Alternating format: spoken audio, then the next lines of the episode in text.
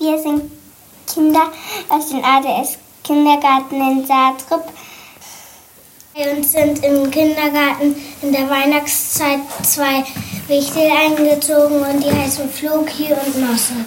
Wir wollen euch sagen, was die so machen. Flori zieht morgen bei uns ein. Eine Baustelle gemacht und morgen will er einziehen. Floki hat bei uns schon eine Tür reingebaut bei uns in der Wand. Hat der Tür eingezogen und als ersten Streich hat er Blätter auf den Bauteppich gelegt. Morgen geht die Geschichte weiter von Floki und Nosse.